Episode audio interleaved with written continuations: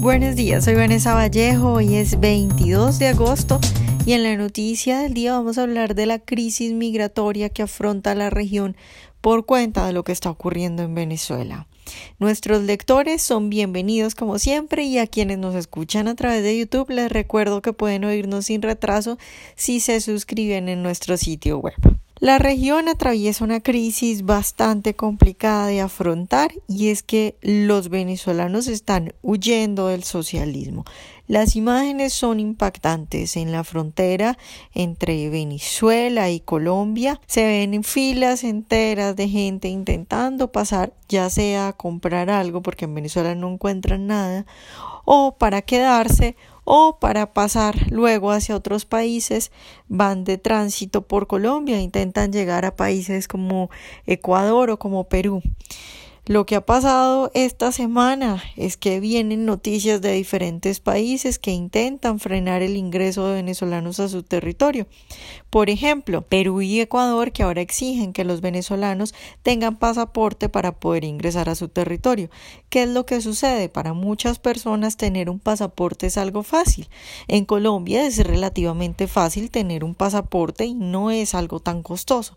Sin embargo, lo que ha hecho Maduro es más o menos construir un muro porque no expide pasaportes en Venezuela. En este momento conseguir un pasaporte en Venezuela, incluso para la gente que tiene mucho dinero, es difícil porque es que no los están dando. Entonces, lo que hacen Ecuador y Perú al decir que no pueden pasar venezolanos si no tienen un pasaporte vigente, pues entonces lo que, lo que hace es simplemente frenar la entrada de venezolanos. Es decirle a esta gente, ustedes no pueden entrar a mi territorio, váyanse de acá, devuélvanse, miren a ver cómo hacen, le cierran la puerta en la cara a gente que no tiene un peso en el bolsillo, porque tenemos que tener en cuenta que muchos de estos venezolanos han vendido todo lo que durante su vida habían conseguido, habían logrado ahorrar por precios que no son nada, por un dinero que cuando salen pues no vale nada, porque el bolívar simplemente no vale nada. Entonces gente que no tiene un peso en el bolsillo,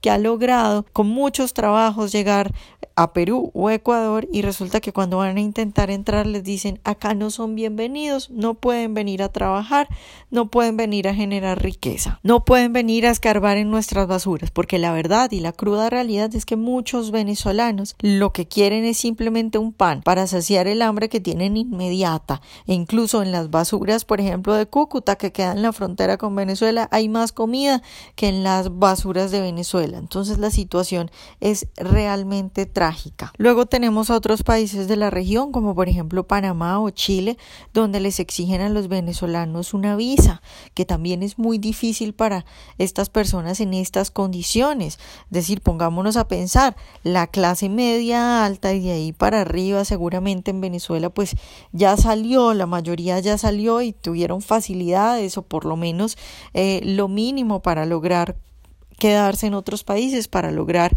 vivir en otros países. Sin embargo, el, ese venezolano de a pie, el más pobre, pues no tiene cómo conseguir estas cosas, simplemente está condenado a la miseria en Venezuela. Muchos entonces, pues la última opción que les queda, si es que pueden, es pasar a pie por tierra hacia Colombia y ahí ver qué hacen. Hay videos en las redes sociales de gente que eh, graba a, los venezolanos que van pasando y les preguntan a dónde van.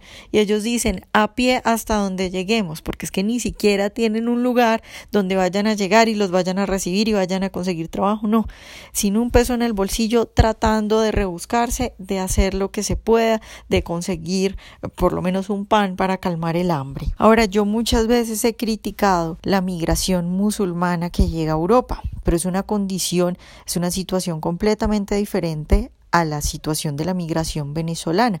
Los musulmanes tienen una cultura diferente, es una cultura agresiva que va en contra de los valores occidentales.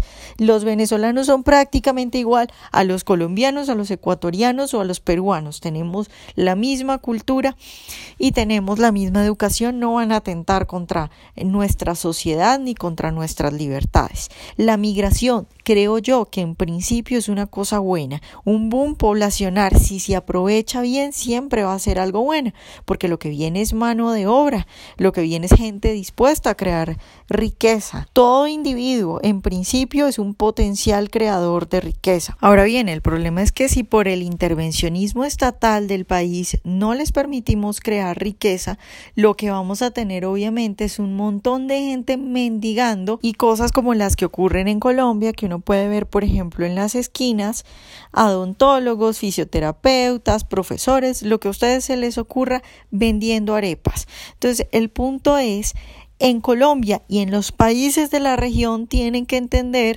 que hay que permitirles crear riqueza que eso nos beneficia a todos y que salgan adelante, por supuesto ellos también, para no tener las calles llenas de mendigos, que a una gente le molesta, a otros evidentemente nos da mucho pesar y nos conmueve ver eso, pero bueno, en todo caso nadie quiere ver esa situación en su ciudad o en el lugar donde vive.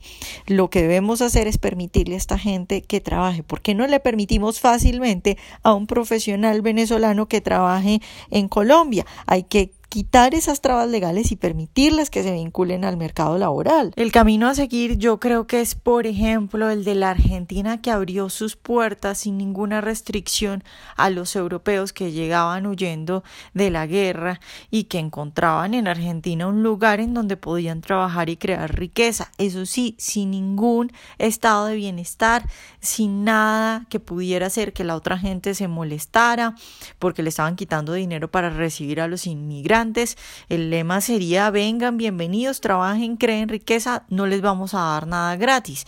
Evidentemente en un principio hay que hacer un plan de choque y esto también puede ayudar a poner sobre la mesa de los países la pertinencia y en qué se están usando los recursos que supuestamente van a la salud y a la educación y todo eso. Evidentemente en un principio va a haber que tener un plan de choque porque, por ejemplo, viene gente con enfermedades terminales, vienen mujeres embarazadas, esa gente hay que atenderla. Pero en general, lo que hay que hacer no es ofrecerles un gran estado de bienestar, no, ofrecerles un lugar donde puedan trabajar, donde puedan crear riqueza y donde puedan ellos mismos contribuir a volver a crear su vida, a volver a construir su vida y además contribuir a la riqueza de todo el país. Y en eso también hay que trabajar, en explicarle a la gente que todo ciudadano, que toda persona es es un creador de riqueza en potencia, que la riqueza no es una torta fija, sino algo que se va creando y que nos ayuda y nos contribuye que llegue gente de otros países a crear riqueza. Entonces los países tienen que replantearse esto y la solución definitivamente no creo que sea cerrarles la puerta en la cara a estas personas que se están muriendo de hambre. Si somos más inteligentes, aprovechamos esta migración y les permitimos que se integren a nuestro sistema económico y de nuevo que generen riqueza.